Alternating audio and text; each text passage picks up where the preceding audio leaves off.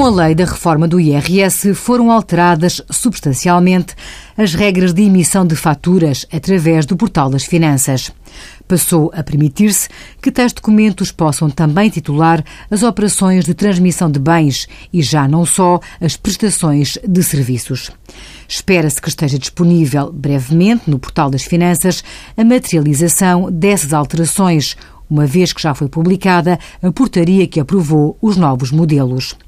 Na prática, os sujeitos passivos de IRS que se insiram na categoria B vão passar a dispor de um sistema de emissão de faturas, de recibos e de faturas-recibo totalmente gratuito, e seja qual for o setor de atividade em que se insiram.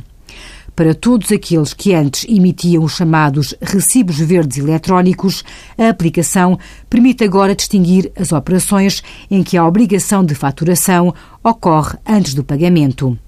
Nesses casos, será emitida a fatura no prazo legal e só quando se der o pagamento se recorre ao preenchimento do recibo para dar quitação.